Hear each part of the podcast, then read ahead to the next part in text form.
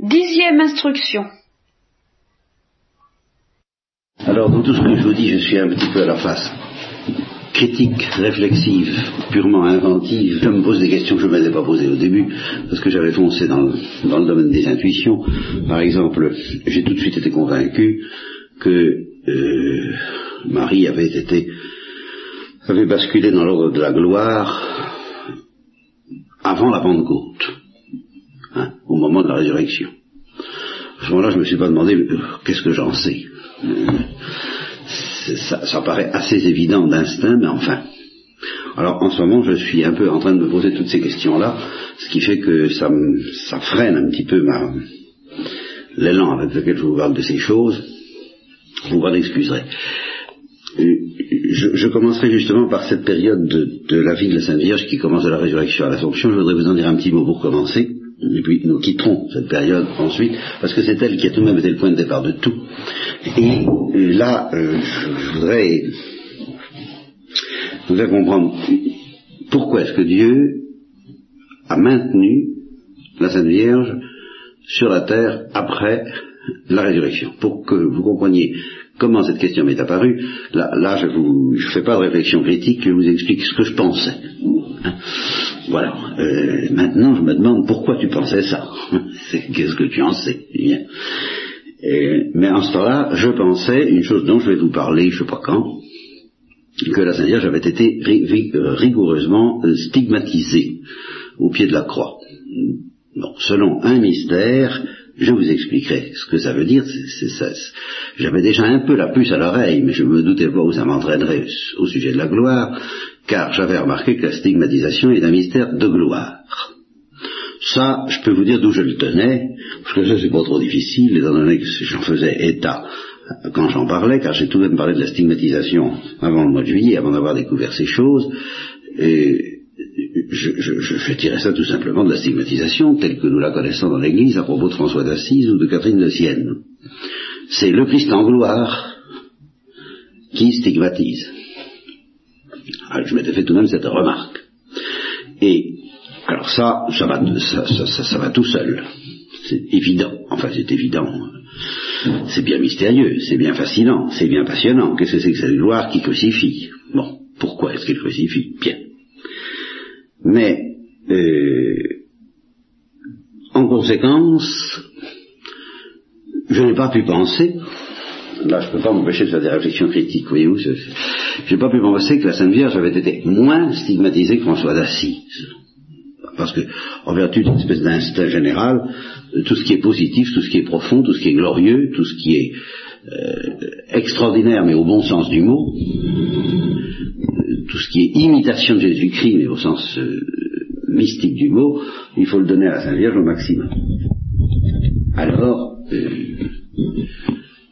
j'ai pensé qu'à sa manière, elle était stigmatisée au pied de la croix. Puisque je suis parti là-dessus, je ne peux pas vous refuser quelques petites indications, quelques petites précisions. Il y a les stigmates visibles, spectaculaire, vous savez aussi qu'il y a les, stigmates invisibles, que Catherine de Sienne a demandé que ces stigmates deviennent invisibles, et qu'elle l'a obtenu. Il n'est pas du tout évident, quand je dis que la Marie a été stigmatisée au pied de la croix, qu'elle ait été stigmatisée d'une manière visible. Pas du tout. Mais je vais plus loin. Je pense qu'au-delà des stigmates invisible, il y a ce que j'oserais appeler, alors là vous allez me dire que j'ai fait quand même un peu fort, les stigmates insensibles. N'exagérons rien. Je dirais localement insensible. La, la, localisation des souffrances à tel ou tel endroit me paraît relever elle aussi d'un charisme qu'on peut avoir ou ne pas avoir et qui n'est pas le fond du mystère de la stigmatisation. Et alors, on en arrive à ça, le fond du mystère de la stigmatisation, c'est euh, la compassion elle-même, à condition de l'entendre comme autre chose qu'un phénomène humain. Et plutôt dans le sens de ce que la liturgie a appelé la transfixion.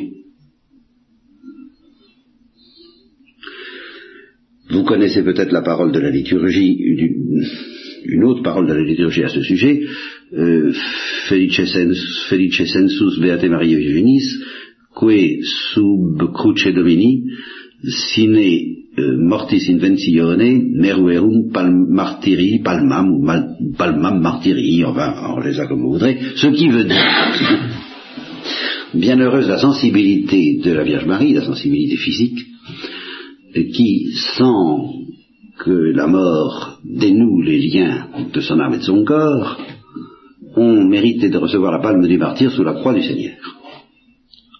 Indiquons par là qu'il y a tout autre chose qu'un mystère humain dans cette transfixion, dans cette compassion de Marie.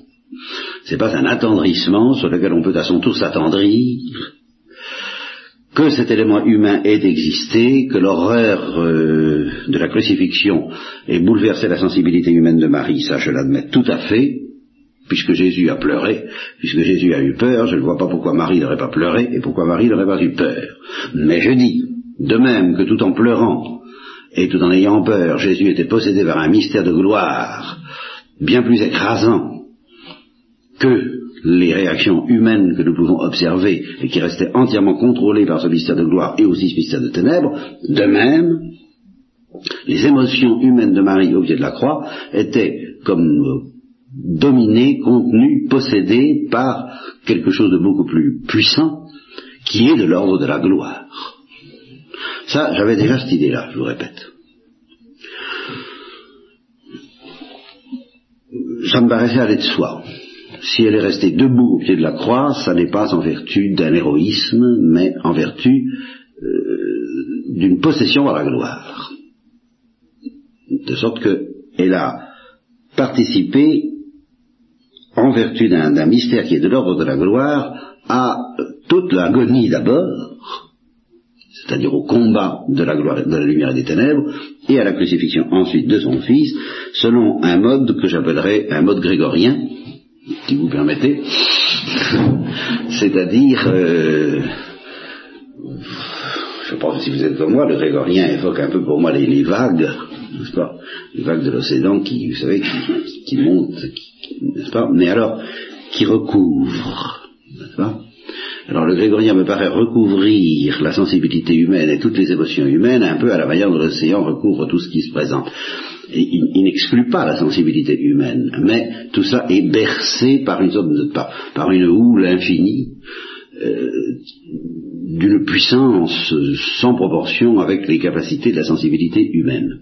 Je pense que c'est de, cette manière-là que les émotions de Marie, au pied de la croix, ont été dominées par un mystère beaucoup plus écrasant du côté de la gloire, du côté de la paix, du côté de la douceur et du côté aussi des ténèbres. Autrement dit, c'est une notion qui, je crois, est présente chez tous les mystiques, et là, il y a eu vraiment les noces mystiques entre la Sainte et Jésus-Christ au pied de la croix.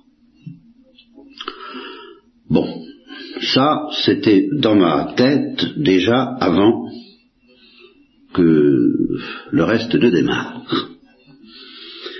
Mais alors, ce qui a fait démarrer le reste, c'est que, pensant à la résurrection de Jésus, je me suis dit, euh,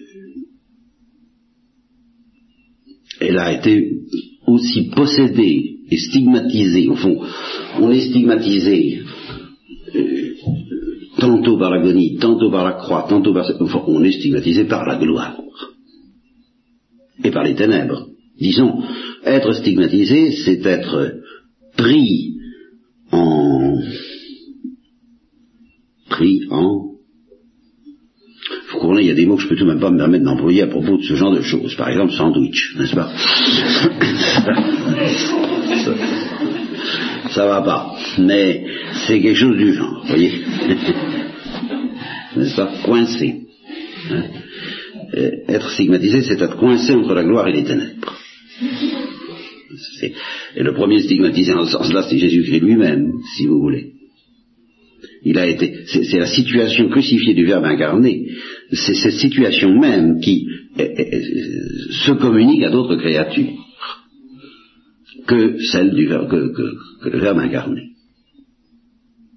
Voilà ce que j'appelle être stigmatisé, au sens où Paul dit je porte les stigmates du Christ dans mon corps.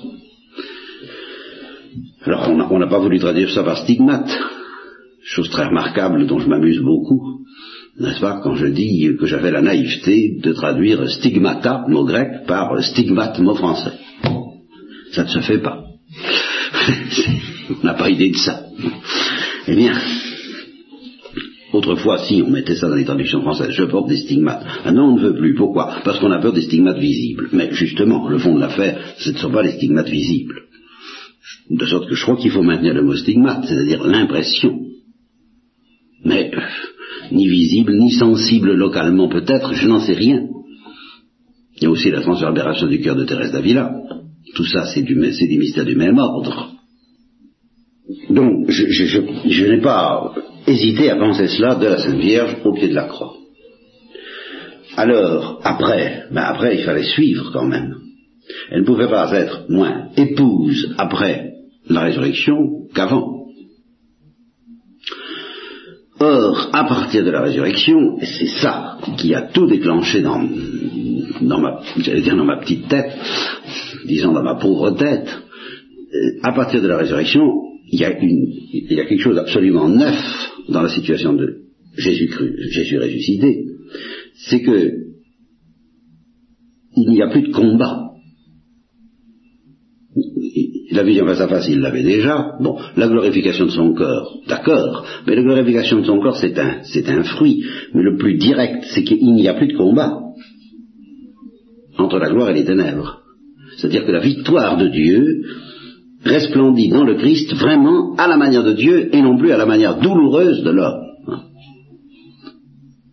Il n'y a même plus de victoire au sens où Jésus a remporté la victoire, parce que la victoire au sens où Jésus a, remporté la victoire n'est rien d'autre que le paroxysme du combat lui-même et de la défaite apparente elle-même. C'est ce que je vous ai expliqué hier soir. Donc ça, justement, ça n'est même plus.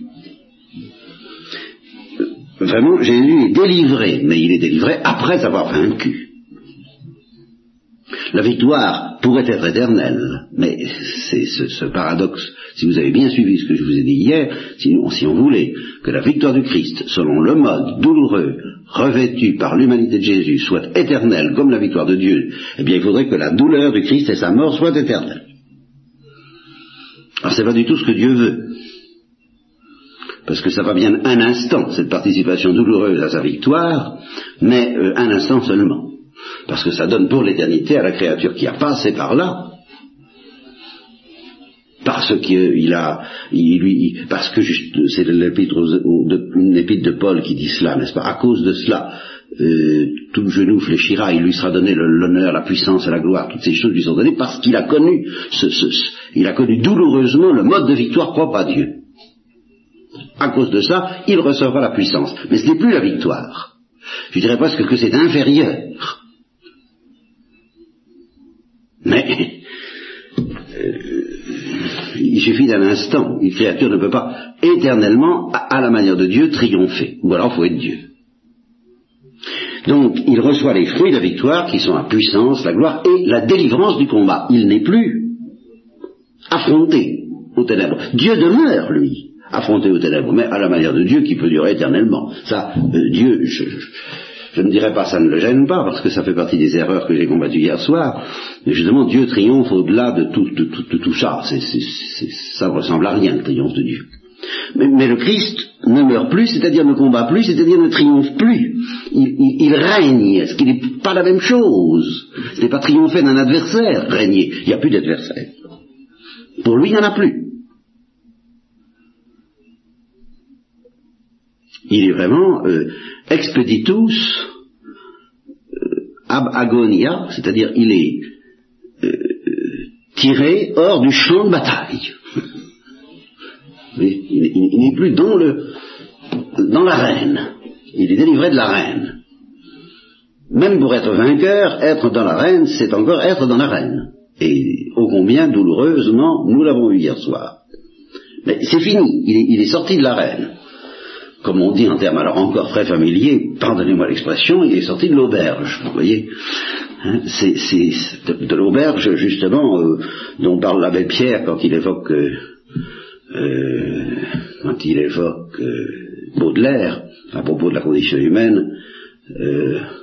Le diable a tout soufflé au carreau de l'auberge, n'est-ce pas? Il y avait une petite, petite lueur d'espérance dans la forêt où il, était, où il, faisait, où il fait froid, et le diable a tout éteint, c'est ça. Et Baudelaire dit, ben, j'avais une petite lueur dans ma vie, et puis il n'y a plus rien. Le diable a tout éteint au carreau de l'auberge. Eh bien, euh, c'est cette auberge où se passe la bataille entre la lumière de Dieu et les ténèbres. Le Christ en est délivré. Bon. Donc, désormais, il règne. Et je vous répète, c'est tellement inférieur à la victoire que s'il n'y avait pas la victoire dont il porte les traces éternelles, les stigmates glorieux euh, pour les vérités, eh bien, ce, genre de règne serait quelque chose d'assez médiocre, et c'est pour ça qu'il ne pouvait pas, par exemple, régner de cette façon à la transfiguration. Il fallait qu'il passe par la mort. Pourquoi? Ben Parce que la mort est un état supérieur, en un sens, au point de vue divin, au point de vue qualité divine, en fin de compte, à l'état du Christ ressuscité, en tant qu'homme, hein, pris en tant qu'homme. C'est-à-dire que le Christ ressuscité en tant qu'homme, comme ce sont plus à l'imaginer les scotistes, alors là, évidemment, je, je suis obligé de les renvoyer à, à d'autres méditations parce qu'ils pensent que ça aurait été aussi bien et aussi beau que le Verbe s'incarne s'il n'y avait pas le péché. Mais oui, mais il n'y aurait pas cette victoire de Dieu sur le mal, inscrite dans la chair du Christ. Ce serait très beau le Christ ressuscité, mais ce serait pas ça. Moi j'avoue que c'est quand même autre chose. Bon, bien. Alors la Sainte Vierge. Alors là j'ai eu une idée qui ne m'est jamais sortie de la tête, et que je ne peux pas justifier absolument, mais qui a fait tout de même euh, tout, tout, qui a, tout fait démarrer, alors je, je n'y annoncerai quand même pas, je ne me rétracterai pas trop facilement sur ce point, je me suis dit, ben, elle non plus, euh, pour, pour elle aussi, à partir de la résurrection, le combat, c'est fini. Ce qui suppose que, bien entendu, elle a connu le paroxysme de ce combat au pied de la croix, nous venons de l'évoquer rapidement, où c'est devenu une stigmatisation, elle l'a connu aussi avant la croix, d'une manière imparfaite, comme Jésus lui-même, nous y reviendrons, mais après la résurrection, c'est fini, elle ne connaît plus de combat. Alors là, c'est quand même pas ordinaire comme condition humaine. Parce que voilà quelqu'un qui est encore dans l'obscurité de la foi, qui n'a plus d'épreuves. Ça, nous l'avons déjà dit. Il y a longtemps que c'est fini les épreuves depuis le fiat de l'Annonciation. Mais il lui restait encore le combat, n'est-ce pas? Comme Jésus lui-même n'a pas d'épreuves, mais jusqu'à la croix, il avait le combat.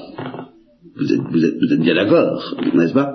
Mais pour Jésus, il n'y a plus de combat, il est ressuscité. Oui, d'accord, mais Marie n'est pas ressuscitée, et il n'y a plus de combat. Qu'est-ce que c'est que cette condition humaine fantastique dans laquelle elle est habitée par la gloire, j'ai eu beaucoup de mal à comprendre ce que ça voulait dire, c'est comme ça que tout a démarré, mais alors ça je vous l'ai expliqué longuement au début de la retraite. Elle est habitée par la gloire, mais Jésus aussi était habité par la gloire, euh, au temps où il était viateur et comprehensor. Je ne vais pas recommencer à vous expliquer le sens de ces deux mots, vous savez ce que ça veut dire, n'est-ce pas? Bon. Pour Jésus-Christ, vous savez ce que ça veut dire. Après la résurrection, il n'est plus viateur. Il y a un mari après la résurrection. Est-ce qu'elle est encore fiateur? Oui, en sens qu'elle peut progresser. Mais elle est délivrée quand même du combat caractéristique de Jésus-Christ. De sorte que normalement, eh bien, elle devrait immédiatement le rejoindre. Et c'est ça, là, là, il y a une anomalie incroyable. L'Assomption aurait dû suivre immédiatement la résurrection, ou même se produire parallèlement à la résurrection. Et ce ne serait pas sérieux de dire que Dieu l'a laissé sur la terre pour qu'elle puisse grandir encore en charité, comme si Dieu ne pouvait pas, au moment de la compassion et de la stigmatisation, lui donner euh, la même croissance en charité qu'il lui a donné le, reste du temps. Car évidemment, il n'a pas perdu de temps au point de vue de la croissance dans l'amour depuis la résurrection jusqu'à l'assomption. Mais enfin, quand même, si Dieu avait voulu, euh, c'est pas ça qui aurait pu arrêter la toute-puissance divine, quand même. Hein? Je ne vois pas Dieu disant ah, je voudrais bien que tu le rejoignes, mais tu n'es pas encore au niveau et j'ai pas le temps, il faut, il faut me laisser le temps de te faire grimper, je, je pas, moi, j'ai trop à faire, moi, je ne pas, pas, y arriver. Bon, ça, c'est pas sérieux. Alors, pourquoi est-elle restée sur la terre? Bah, j'en sais rien. Premier point. Mais parmi les, motifs dont nous pouvons soupçonner quelque chose, il y a ceci. J'avoue, étant donné ce que ça a provoqué comme abondance de réflexions théologiques pour moi, et que ces réflexions théologiques, tout de même, je les dois à l'Église, et qu'à mon avis, elles sont déjà présentes virtuellement dans l'Église, que l'Église les a déjà ruminées à sa manière, les mystiques en particulier, eh bien, je me dis que, euh, oui, c'est, euh, je, ne suis qu'un témoin des bienfaits dans l'Église de quoi? Eh bien, de ce spectacle. Elle est restée sur la terre, entre autres choses. Je dis bien entre autres choses parce qu'il y a, a d'autres motifs que même l'Église peut offrir et que je pourrais vous offrir, puis il y en a d'autres que je ne peux pas vous offrir parce que Dieu seul les connaît. Mais entre autres choses, pour nous offrir, et à perpétuité, le spectacle de quelqu'un qui ne connaîtra plus que la mort de gloire. Ce que Jésus-Christ lui-même ne nous a pas offert comme spectacle. J'aurais à vous en parler du spectacle de la croix. Oh Dieu sait, puisque c'est tout le mystère de la prédication, de l'évangélisation et de l'initiation. Et au fond, la compassion, c'est Marie au spectacle de la croix. Et stigmatisé par ce spectacle, je vous expliquerai que nous avons à notre tour à être stigmatisés par ce spectacle. C'est ça, l'assistance à la messe. Je vous expliquerai ça. Bon, je rien. Bien, vous avez dit, les sacrements, je peux pas. Il en arrive trop. Hein, je peux pas tout dire. Bon, donc c'est un spectacle, le spectacle de la passion, c'est un spectacle tellement, tellement extraordinaire que c'est ça qui fait la différence entre la prophétie et la prédication. Entre autres. Autre chose. La prophétie, c'est tout ce qu'on voudra. Mais la prédication, c'est toujours la prédication de la croix. Et de la résurrection, bien entendu. La croix telle que nous en avons parlé pendant tous ces jours-ci. Et ça, c'est un privilège, justement, qu'en un sens, le Christ lui-même n'avait pas en plénitude, tant que la croix n'existait pas, et euh, il ne pouvait pas la prêcher, si ce n'est allusivement et paraboliquement. Et à travers les béatitudes, par exemple. Au fond, c'est la croix qui est prêchée dans les béatitudes. Mais, allez y comprendre quelque chose. Tout au moins autant des apôtres. Et toutes les paraboles sont des prédications de la croix, mais allusives, tandis que Paul, il peut y aller, lui. Parce qu'il peut... Viderum dinquem transfixerunt. Regardez le spectacle. Celui que vous avez crucifié, c'est ce que prêche encore le curé d'Ars, c'est ce que, ce que l'Église prêche depuis 2000 ans. Regardez. C'est ça la prédication. Et quand on dit que la prédication, on n'y croit plus, alors vraiment, hein, ben, c'est qu'on croit plus à la, c'est qu'on croit plus à, l'évangile. c'est compliqué. c'est, la prédication, c'est ça, c'est cette initiation par mode de spectacle et par mode de parole aussi, la parole de Dieu, mais aussi de regard jeté sur la croix et le crucifié du mystère de la passion. Bon, alors, c'est un spectacle, mais c'est un spectacle dans lequel Jésus, j'ai essayé de vous l'expliquer, est mort. Je crois que j'ai dû vous le dire à la dernière retraite, et vous vous en souvenez donc très bien, mais je l'ai même répété cette fois-ci, est mort de gloire et est mort de mort est mort sous l'aiguillon de la gloire et est mort sous l'aiguillon du péché, mais dans un équilibre et une économie où la mort dans l'aiguillon et la gloire engloutit, dévore, digère, détruit, dissout, engloutit, vraiment c'est le mot, la mort dans l'aiguillon et le péché, ô mort je serai ta mort. Voilà la, la définition de la mort de Jésus-Christ, c'est très simple comme vous voyez. Bon. très bien. Ben, c'est un spectacle pas ordinaire. Et j'ai insisté pendant toute la fête en vous disant, le Christ est le premier des hommes, depuis la chute, à avoir retrouvé le pouvoir de mourir de gloire, mais dans de drôles de conditions, puisque cette mort de gloire devait triompher de la mort de mort pour être le reflet du triomphe de Dieu sur le mystère des ténèbres, voire l'instruction d'hier soir. Très bien, spectacle extraordinaire, pas très facile à comprendre. Alors, pour nous y aider, entre autres motifs, pour nous y aider, du fait que justement cette mort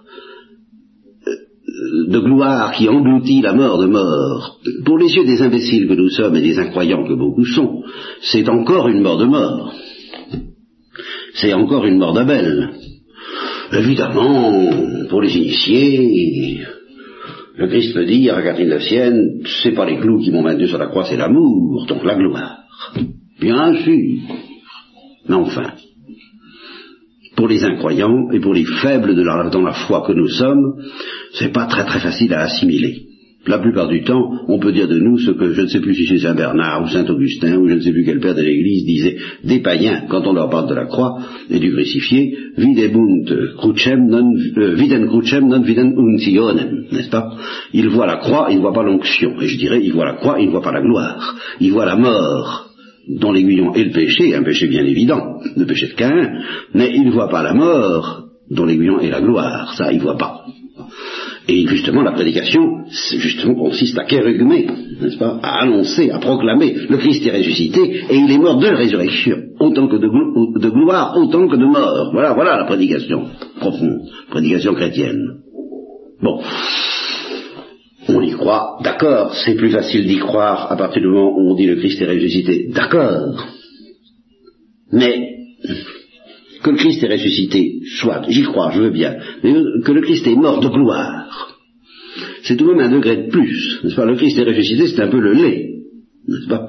Mais le Christ est mort euh, secrètement de gloire, alors que il est mort, je l'allais dire comme vous et moi, enfin pire, euh, c'est un peu la viande. C'est un peu fort. D'autant plus fort que, comme je vous l'ai dit toute la retraite, encore une fois, jamais personne depuis la chute n'avait retrouvé le pouvoir de mourir de gloire. Même les plus grands saints. Alors, comment ça peut-il entrer dans notre tête? Eh bien, là, je crois qu'une des miséricordes de Dieu, c'est de nous avoir offert parallèlement à Jésus, car il y a des différences entre Jésus et Marie. Il y, a, pas mal de différences, remarquez, entre Jésus et Marie, si vous y réfléchissez un peu. L'un est un homme et l'autre une femme. Ça fait une première différence, que je ne récuse pas. L'autre est Dieu, il y a une autre différence. L'un est Dieu en personne et l'autre est une pure créature. C'est pas négligeable non plus. L'un est dans la vision face à face, l'autre est dans l'obscurité de la foi. Troisième différence. Vous comprenez ça? Bon, ça n'empêche pas, ça n'empêche pas l'union nuptiale dont je vous ai parlé. Eh bien, parmi ces différences, je vois celle-ci, c'est que la Sainte Vierge il a, été prédestinée, entre autres choses, à nous offrir le spectacle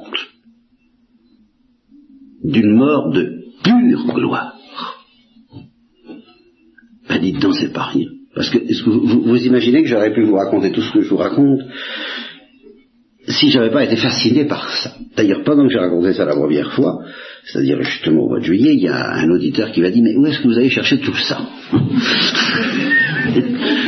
Ah bon Eh bien, je vous réponds, mais, l'Assomption, enfin, mais réfléchissez à l'Assomption.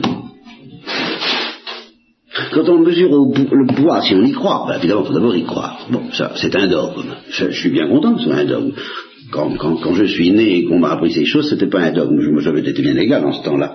Je me disais, tant qu'à croire à tout, tout, tout ça, un de plus, un de moins, bon, beaucoup plus difficile. Mais maintenant, je me rends compte que ça me donne une assurance pour vous parler de ces choses que je n'aurais pas si c'était pas un dogme. Enfin, je l'aurais, parce que c'est tout de même... Mais étant donné toutes les mises en cause qu'il y a maintenant, hein, je sais bien qu'on n'en est pas un dogme prêt pour le faire sauter, mais enfin, c'est quand même un peu plus fatigant que de faire sauter une tradition. Alors il y a longtemps que ce serait liquidé comme une mythologie pieuse, l'Assomption, si ça n'avait pas été défini. Alors, c'est un homme. Réfléchissez à ce que ça veut dire.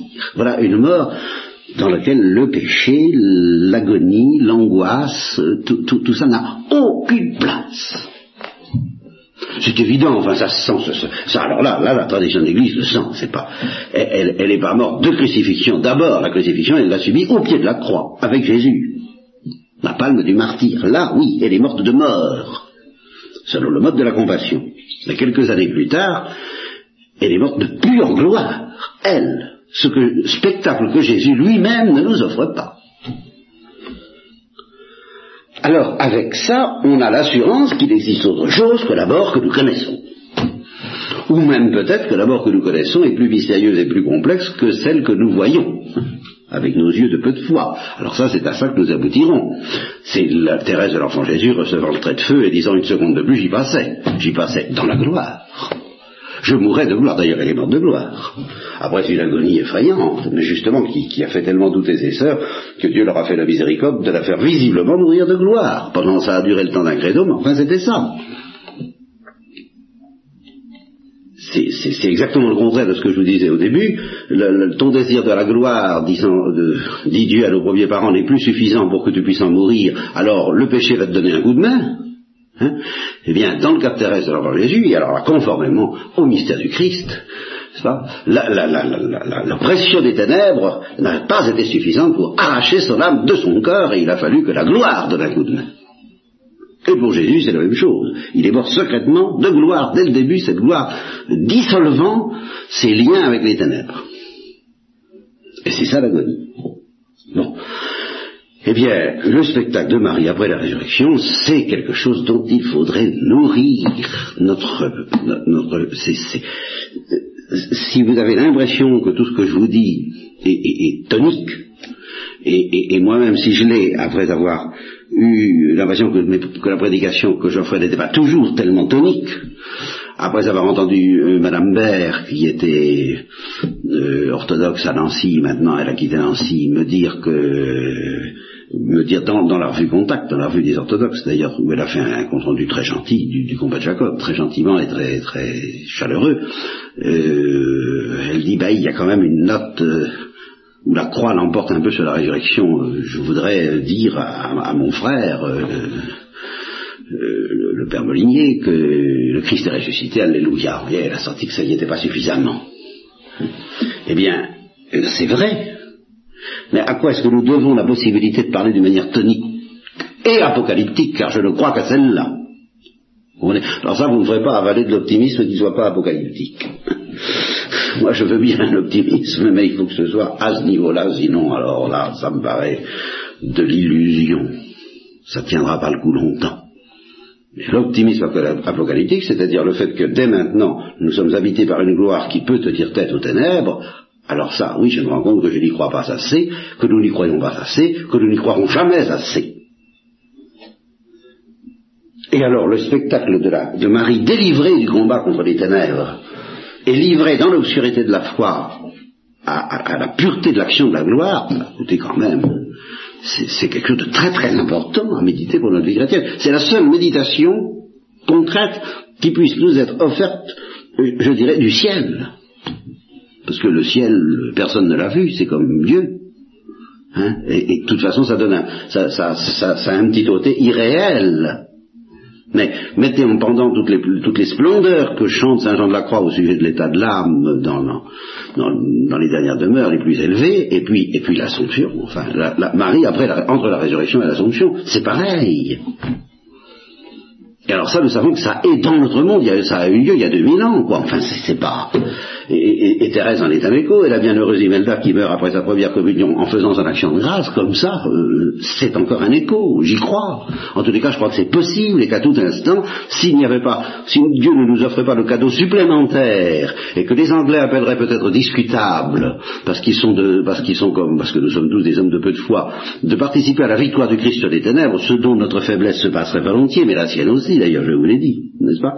Mais s'il n'y avait pas ce cadeau supplémentaire, et écrasant, mais nous, devrions mourir tous de pure gloire. Voilà à quel point nous sommes sauvés, mais la possibilité en est là, ça y est, c'est, tout le dispositif est présent pour qu'on s'enfile, s'enfuit, s'envole, hein, tous dans la gloire. Et il y a nos péchés qui l'empêchent, mais il y a aussi le péché, les ténèbres contre lesquelles Dieu nous invite à continuer le combat. Pourquoi? Pour le plaisir, vous savez, enfin, drôle de plaisir que ce plaisir-là, bien sûr, mais c'est tout de même dans la ligne de la folie qu'il a entraîné à offrir ça à son fils Jésus, alors que ce n'était pas du tout nécessaire pour notre rédemption. C'est pour ça que je vous ai dit la rédemption comprise au sens étroit du mot, satisfaction pour nos péchés. Bon ben, le Christ l'a accompli seul. Là, il a parfaitement payé la dette, donc il n'y a pas de corps rédempteur en ce sens-là. Même Marie n'est pas co-rédemptrice en ce sens-là. C'est pour ça que certains théologiens pointilleux ont refusé de l'appeler co-rédemptrice parce que ils ont dit, bah, enfin, la rédemption de Jésus ne serait pas suffisante s'il fallait une co-rédemptrice. Or, elle est suffisante donc. Hein, c'est la géométrie des, théologiens. Et ça marche. Bon. Mais oui, ça va à condition de prendre la rédemption au sens très étroit de satisfaction pour nos péchés. pour le péché originel et pour les péchés personnels. En ce sens-là, oui, il, a payé. Ben, une fois que c'est déjà payé, monsieur, euh, vous savez, la note est déjà payée. Ah bon hein J'ai payé la facture. Bon, alors, d'accord, on n'a pas besoin de la repayer, ça signifie rien du tout. On ne paie pas deux fois. C'est évident. Donc en ce sens-là, nous ne sommes pas co-satisfacteurs, si vous voulez. Et quand on dit que nos souffrances unies à la passion du Christ sont un prix affini, eh bien c'est justement une condition d'entendre la rédemption en autre chose que le sens étroit, mais dans le sens beaucoup plus profond et large à la fois de la victoire de Dieu à la sauce de Dieu, et cependant à la sauce douloureuse, à la fois à la mode divine et à la mode humaine, sur les ténèbres. Alors ça, cette victoire-là, en ce qu'elle a de beau et de divinement beau, et d'originalement beau par rapport à la Trinité parce qu'il y a la souffrance, tout ça. Alors là, Dieu l'a donné à quelqu'un, Jésus-Christ, qui serait le premier-né d'une multitude de frères à qui se serait offert aussi en plus en prime. Alors c'est tout, voilà la question. Alors si vous entendez la rédemption en ce sens large, Marie est co-rédemptrice et nous avec. À chaque fois que nous unissons nos souffrances euh, à Jésus-Christ, parce qu'à à chaque fois, nous achevons dans notre corps ce qui manque à ce combat. Étant donné que ce combat, euh, je vous répète, c'est du luxe, c'est une réverbération, c'est une réfraction dans, la chair humaine de la victoire éternelle de Dieu contre le mal qui a lui aussi une dimension éternelle parce que justement Dieu est assez transcendant pour ne pas avoir besoin que le mal disparaisse pour triompher lui. Enfin, je vous ai fait pas recommencer la conférence d'hier soir. Hein, elle a été suffisamment épuisante pour qu'on une fois suffit. Hein. Voilà. Bon, alors, euh, donc, je ne sais pas comment je me suis laissé entraîner à tout ça. Euh, donc, il est le premier des multitudes de frères. Bon, ben, le premier, le premier, le premier de ses frères et, sœurs, c'est évidemment Marie, qui en même temps sont l'épouse de l'agneau. Sur ce plan. Et alors, qui nous offre tout de même un spectacle que Jésus ne nous offre pas, à savoir, dans l'obscurité de la foi, être délivré de la croix et du combat, oui, ah ben, ce que je vous disais, c'est ça, je sais comment c'est revenu, j'ai dit, mais, nous aussi, voilà, voilà l'objet de la foi chrétienne, c'est que, attention, s'il y avait vraiment que la dette à payer, elle est tout entière payée. S'il n'y avait vraiment que à croire et à être sauvé, eh bien, euh, le programme serait celui de Marie à l'Assomption, pour nous tous. Crois et tu mourras de gloire. Ce que certains protestants sont, les pentecôtistes ont tendance à, aller chercher dans ce sens-là. Et c'est pas faux. C'est, c'est, ça va pas jusqu'au bout de l'affaire, mais c'est pas faux. Parce que Dieu, dans sa folie d'amour, nous offre, nous dit, je, la mort de l'Assomption, l'Assomption de Marie, je te la donne, a été à ta disposition. Mais j'ai, j'ai, mieux, j'ai mieux que ça. Viens dans mon arrière-boutique. J'ai la mort de Jésus. Tu veux pas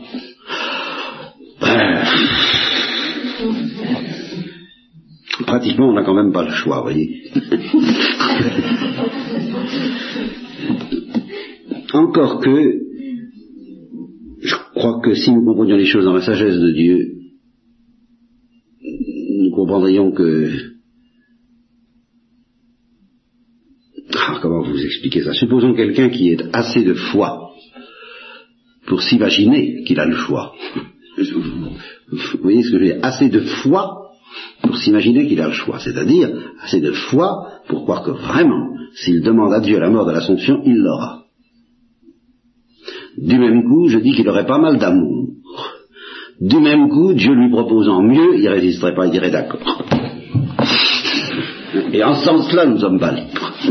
Vous voyez, euh, vous cherchez loin. Hein au, sens où Jésus lui-même dit que cette coupe passe sans que je la boive, ce serait le premier mouvement, l'Assomption.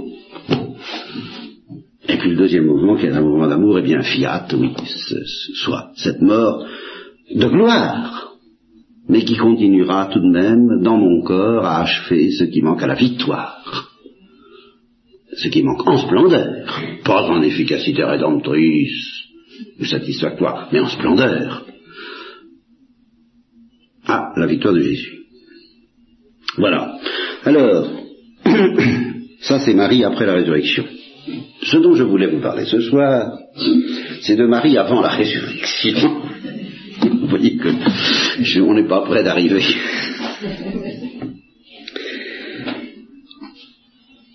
Voilà, l'idée que j'ai dans la tête, là aussi je ne peux pas la justifier d'une manière critique.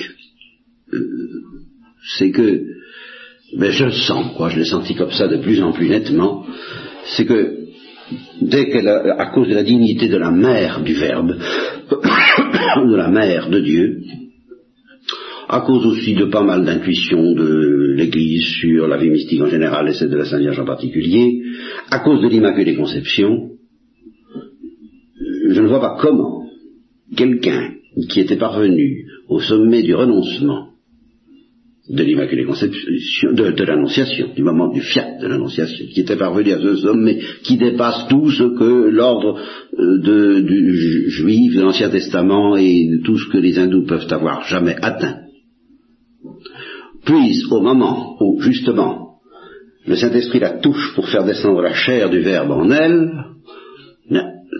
ne pas passer dans l'ordre de la gloire. Ça me paraît impensable.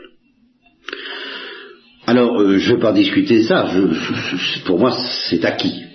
Euh, Marie a été habitée par la gloire, dès l'instant de l'Annonciation. Premier point. Deuxième point, c'est certainement, tout, au moins au degré de Marie, une exception. Je ne sais pas s'il y aura d'autres exceptions à envisager. Nous y reviendrons, c'est un problème qui me taquine pas mal. Mais en tous les cas, il y a au moins celle-là. Je dis une exception puisque la communication de la gloire n'est normalisée qu'à partir de la Pentecôte.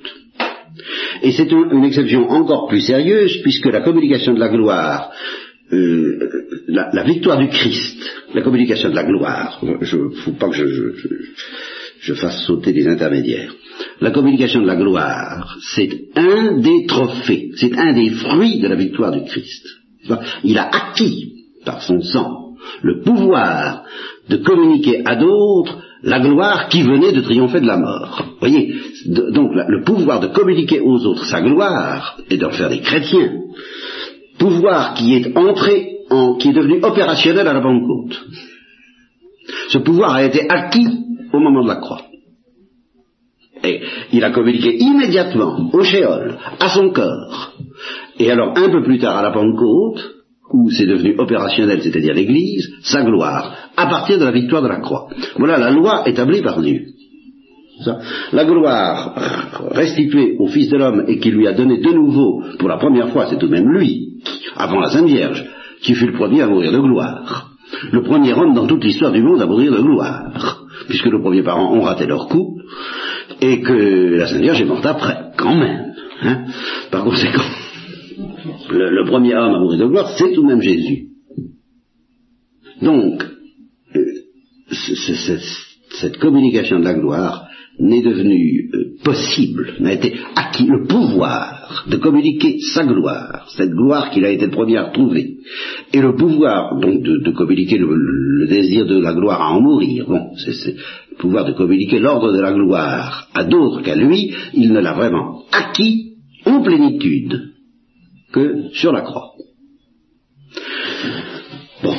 Par conséquent, normalement, avant la croix, il ne peut pas le communiquer. Seulement, c'est là où l'existence même de la Sainte Vierge m'oblige à atténuer cette euh, affirmation négative, si je peux dire. Et à dire, ben, il ne peut pas le communiquer parfaitement et normalement. Pourquoi? Parce que ce pouvoir de, communiquer sa gloire, c'est le fruit de sa victoire. Tant que sa victoire n'est pas parfaite, eh bien, il n'a pas parfaitement le pouvoir de communiquer sa gloire. Mais cette victoire est tout de même commencée dès qu'il existe. Elle est là à titre imparfait, mais tout de même réel. Tant qu'il est sur la terre, il est en train de lutter contre les ténèbres, selon le mode que nous avons décrit. Cette victoire, sous ce combat, n'a pas, atteint son paroxysme, cette victoire n'a pas atteint sa perfection, par conséquent les fruits de cette victoire ne peuvent pas se développer normalement et parfaitement pour le moment, sans doute, mais il peut y en avoir quelque chose d'imparfait, mais de réel, et ce que, ce que j'ai appelé les fissures de la gloire. Et alors la plus belle fissure de la gloire, c'est Marie, évidemment, qui en a profité, à savoir que, étant immaculée, elle est entrée elle aussi dans l'ordre de la gloire. Mais elle est entrée aussi, et du même coup, dans l'ordre du combat contre les ténèbres.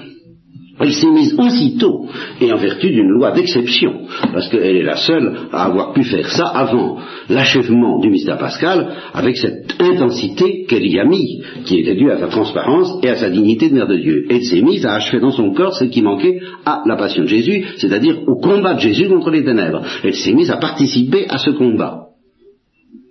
Seulement, et c'est ça que je voulais vous dire ce soir et que malheureusement euh, il aurait fallu que je vous dise et que je vous développe au début de conférence plutôt qu'en fin de conférence car nous sommes tous fatigués. Cette communication de son propre combat à Marie a été nécessairement imparfaite comme sa victoire même tant que la croix n'a pas été dressée. Non pas par la fête de Marie qui était tout à fait transparente et tout à fait offerte à ce mystère, mais tout simplement parce que ce mystère n'étant pas achevé, lui-même, dans la personne de Jésus lui-même, ben, il ne pouvait pas non plus se consommer dans la personne de Marie. Le, destin de Marie qui est déposé la croix de son fils n'a tout de même pas pu se consommer avant la croix. Ou disons, avant que la croix ne soit elle-même consommée, puisque la croix était commencée du fait que Jésus était en péril de mort et en péril de gloire, à tout instant depuis son incarnation. Autrement dit, la formule que je vous propose, et sur laquelle nous allons peut-être en rester ce soir, parce que euh, il me semble qu'on a fait ce qu'on a pu assez consciencieusement aujourd'hui, que la dose est peut-être suffisante, c'est vrai qu'avant la croix, Marie n'a pas été parfaitement épousée par Jésus, mais ça tient uniquement au fait qu'avant la croix, Jésus n'était pas parfaitement épousant. Et que Jésus ne pouvait pas être parfaitement épousant, pour la bonne raison que sa gloire n'était pas arrivée à ce paroxysme d'intensité de victoire sur les ténèbres où elle avait le pouvoir de se communiquer comme un fruit de cette victoire. Voyez, autrement dit, elle pouvait pas. Le mari ne pouvait quand même pas triompher sur les ténèbres plus que le Christ. Elle a été obligée de suivre la victoire. Donc, elle, n'a pu épouser comme le... Aïe, aïe, aïe. C'est que je bafouille, hein, attention. comme l'union de Marie à Jésus et, a dosé parallèlement à, l'intensité de la victoire C'est-à-dire que tant que la victoire n'est pas consommée, l'union de Marie et Jésus n'est pas consommée non plus. Voilà ce que je veux dire. Mais elle est là. Elle est réelle, de même que cette victoire est commencée dès que le combat est commencé. Eh bien, euh, l'union nuptiale de Jésus et Marie est commencée. Mais tant que ce n'est pas achevé, ben, l'union nuptiale n'est pas consommée. Tout est consommé, y compris cette union nuptiale. À ce moment-là.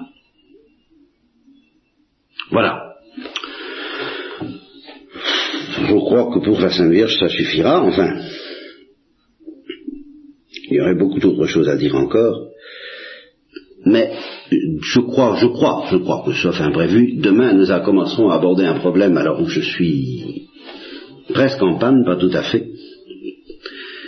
Dans quelle mesure, en dehors de Marie, et avant la croix, l'ordre de la gloire, alors vous comprenez, je ne dis pas les retombées radioactives du genre de la multiplication des pères, hein. je ne parle pas de ces petites fissures corporelles de la gloire, hein. mais la communication de l'équilibre affectif de la gloire, n'est-ce pas Selon que nous l'avons défini. Était-il communicable par exception? Et a-t-il été communiqué en fait par exception ou ne l'a-t-il pas été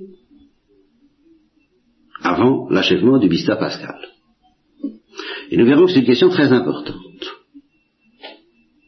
mais sur laquelle je flotte encore pas mal. Je, vous en demande pardon, parce que j'ai tout de même l'impression, je, vous le dis tout de suite, je suis quand même tenté de dire oui, n'est-ce pas?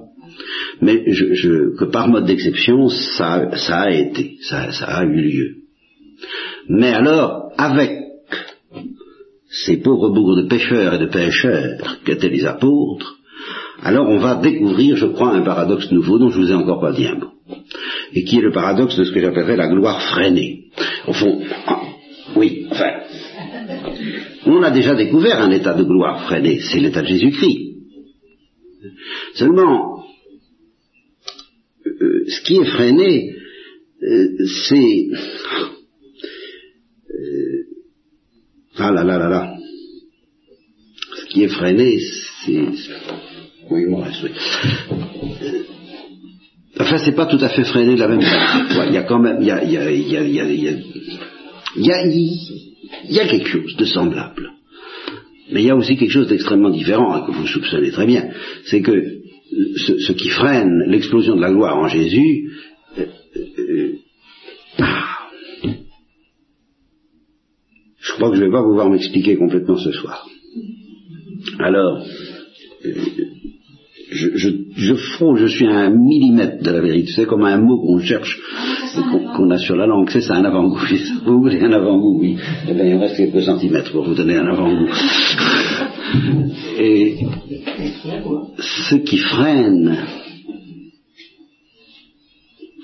la gloire et la glorification en Jésus euh, freine en même temps l'intensité du combat entre la gloire et les ténèbres. Oui, je crois que c'est ça le fond de l'affaire. Je, je, je, je, crois tout de même que je tiens le, fond de l'affaire, mais c'est pas facile à vous expliquer. Mais encore que je vous l'ai déjà dit. Parce que si vous faut partir du principe suivant, la victoire de Jésus, c'est le paroxysme du combat. Ça? Bon. Donc, du moment que la victoire est freinée, ça veut dire que le combat n'est pas à son paroxysme. Le combat est là, la victoire est là, mais elle est là dans une situation imparfaite où euh, la gloire et les ténèbres ne s'affrontent pas trop. Voilà, c'est ça. Les, ténèbres de l'enfer, elles aussi sont freinées. Vous comprenez? Voilà l'idée. C'est que dans le cas de Jésus-Christ, si les ténèbres de l'enfer n'étaient pas freinées, ce serait la victoire immédiate. Vous comprenez Non seulement la gloire est freinée par les ténèbres, mais les ténèbres sont freinées par la gloire. Il y a cette réciprocité, des deux choses. Tandis que quand il s'agit de pécheurs, eh bien, le péché, le péché personnel de, de celui qui est encore affecté euh, intrinsèquement par le péché, euh, ce péché freine la gloire qui habite en lui. Ça va être le propre des chrétiens sans que pour autant la gloire freine tellement le péché. C'est pas pareil. Et c'est en cela, euh, mais je ne vous donne qu'un avant-goût, je vais y réfléchir d'ici demain, c'est en cela que la situation des pauvres bourgs de pécheurs qui suivent Jésus dès avant le mystère pascal est importante à examiner parce que et qu'elle comporte une donnée nouvelle dont je ne vous ai jamais parlé, qui est cette situation de pécheur habité par la gloire qui est la nôtre. Jusqu'à présent, je n'ai pas étudié ça. voyez, je n'ai vu que des innocents et des immaculés.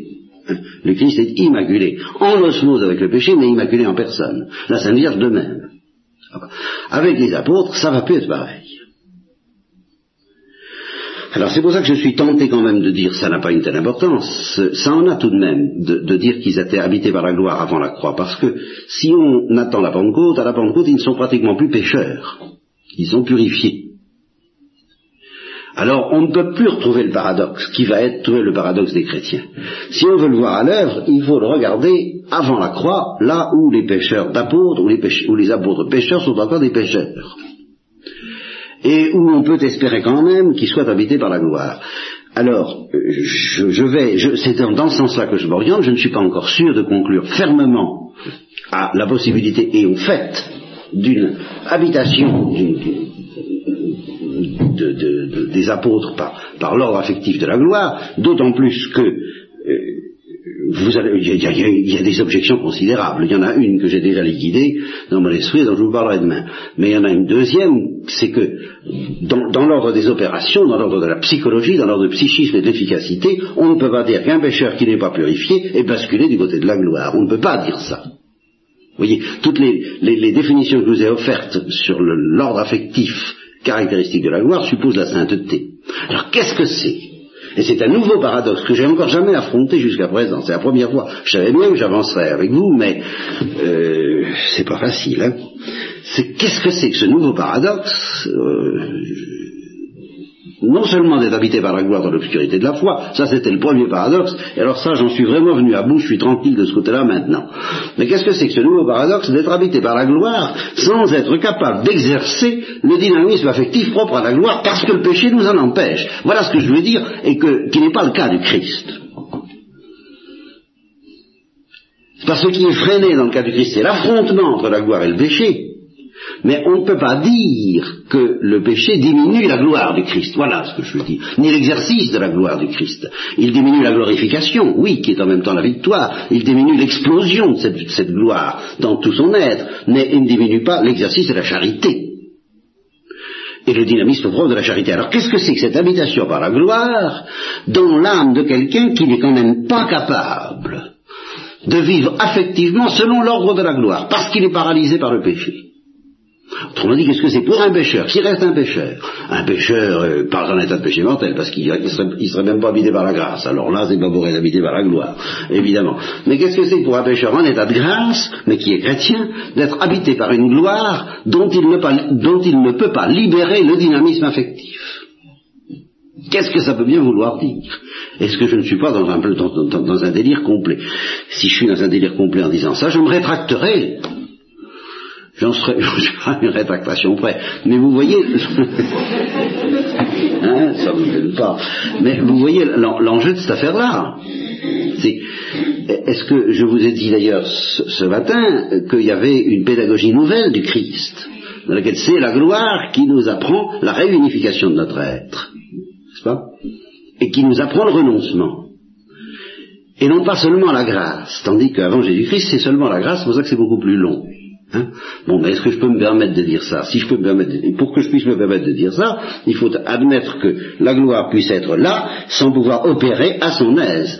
Et là, j'ai tout de même, tout de même, euh, je me risquerais pas à dire une pareille folie si j'avais pas des, des, des, des